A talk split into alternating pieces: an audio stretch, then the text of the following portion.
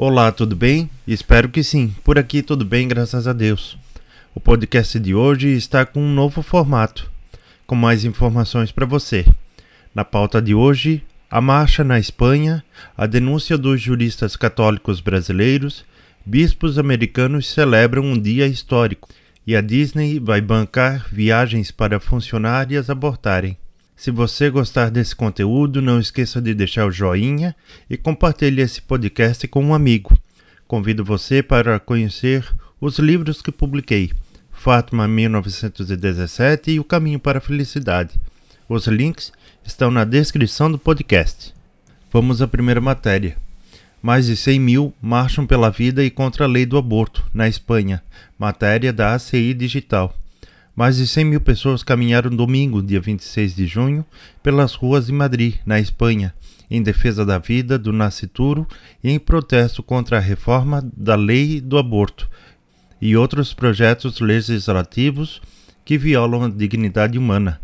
A reforma da lei do aborto foi aprovada em 17 de maio pelo Conselho de Ministros da Espanha. O projeto de lei, entre outras coisas, visa permitir que menores de 16 e 17 anos abortem sem a permissão dos pais. O projeto deve ir ao Congresso dos Deputados para debate e votação e depois ao Senado. Jaime Maior Oreja, promotor e membro do NEOS, disse durante uma apresentação no dia da marcha que a revogação do aborto nos Estados Unidos mostra-nos que o debate sobre a cultura da vida não terminou Vamos estar mais presentes, unidos e ativos do que nunca, disse ele. É fundamental mobilizar e defender os fundamentos cristãos de nossa sociedade diante da desordem social implacável. Não estamos aqui hoje num debate do passado, mas para nos conscientizarmos e nos prepararmos para um debate do futuro, acrescentou. Segunda matéria, juristas católicos denunciam o uso de caso de menina de 11 anos para avançar o aborto no Brasil.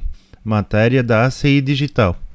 Associações de juristas católicos de diferentes cidades do Brasil denunciaram a pressão midiática em relação à temática do aborto e para sua ilegal realização. No caso da menina de 11 anos de Santa Catarina, cujo bebê de 29 semanas de gestação foi abortado na quinta-feira, dia 23 de junho. Os juristas criticaram também a campanha midiática contra a juíza Joana Ribeiro Rimer, que no regular exercício de sua função agiu pela proteção tanto da criança grávida quanto do bebê. No caso da grande repercussão, porque a juíza Joana Ribeiro Rimer, da Justiça Estadual de Santa Catarina, determinou que a menina grávida, à época de 22 semanas, por causa de um estupro, fosse mantida em um abrigo e tentou convencer a mãe da menina, responsável legal por ela, a aguardar o nascimento do bebê e dá-lo para adoção.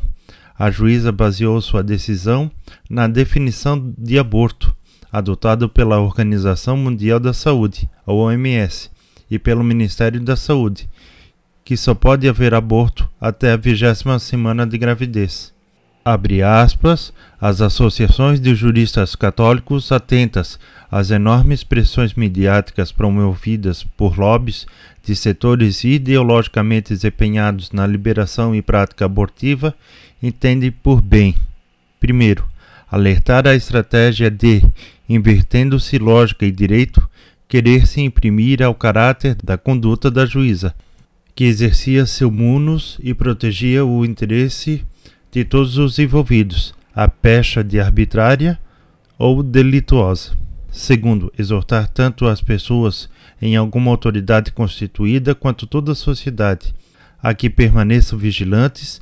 estratagemas empregados para, em particular, ceifar a vida de um bebê e, em geral, fazer avançar a cultura da morte em nosso país, afirmaram as associações em nota conjunta. Na nota, os juristas alertam sobre a enganosa tese que existe hipótese de aborto legal no ordenamento jurídico brasileiro.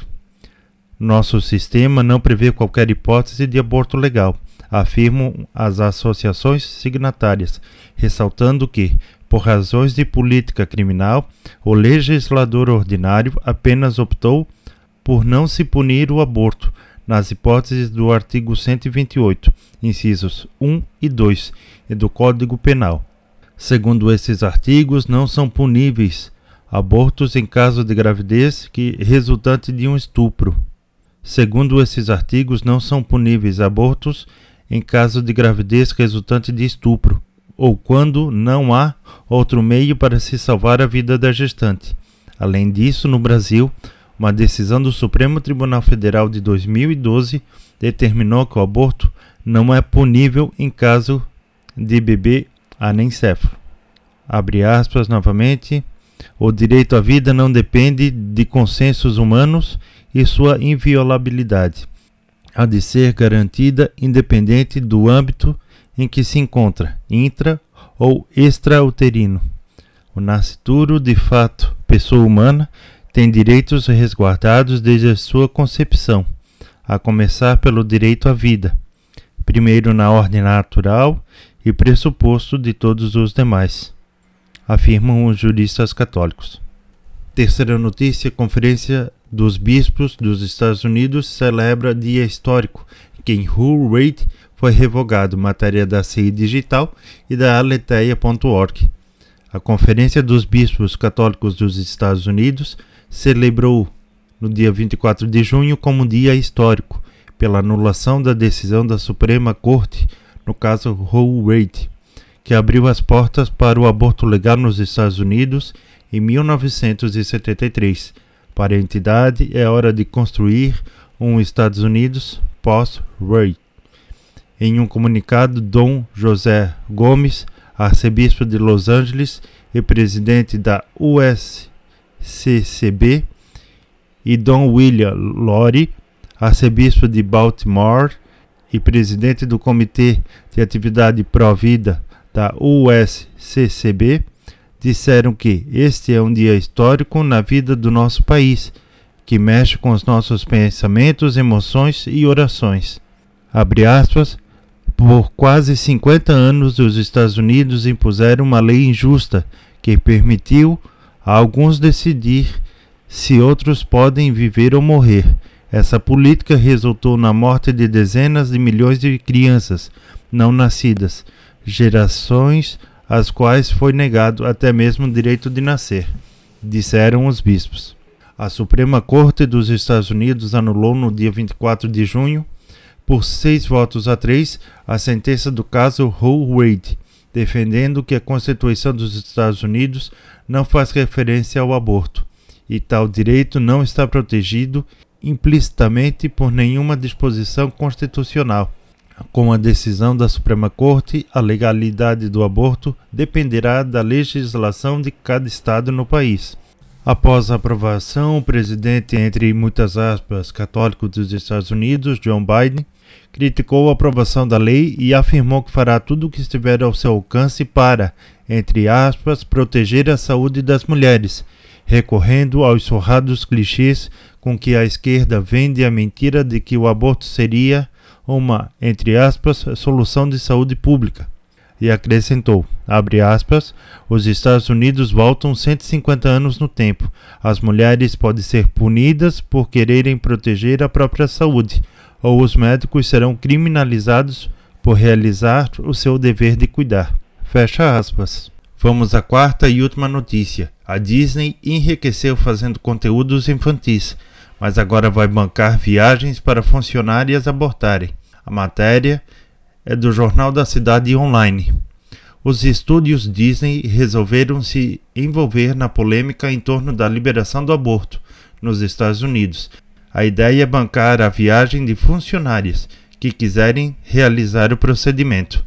A empresa que ficou bilionária fazendo a alegria de milhares de crianças ao redor do mundo, com seus imensos parques de diversão, informou na sexta-feira, dia 24 de junho, que pagará o deslocamento de colaboradoras que desejam retirar os bebês do seu útero.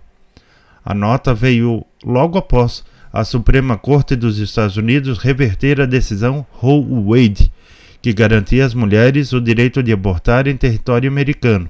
Agora cabe a cada um dos 50 estados determinar se o procedimento é legal ou ilegal, no limite da sua própria geografia. Várias clínicas de aborto já foram fechadas no país e estima-se que a decisão dos magistrados foi um duro golpe à indústria que se movimenta em torno disso, inclusive vendendo os restos mortais dos fetos. Netflix, Comcast, Warner Bros., Discovery, Sony e Paramount planejam seguir o mesmo entendimento da Disney e liberar o comunicado pró-aborto em breve. Esse é um novo formato do podcast Marcos Tomazoni, com mais informações em um mesmo episódio. O assunto principal desse podcast, como você percebeu, foi a defesa da vida, um assunto muito caro para os cristãos. Precisamos estar atentos nesse assunto. Orai e vigiai. Se você gostou, compartilhe com um amigo. Um grande abraço e até o próximo podcast, se Deus quiser.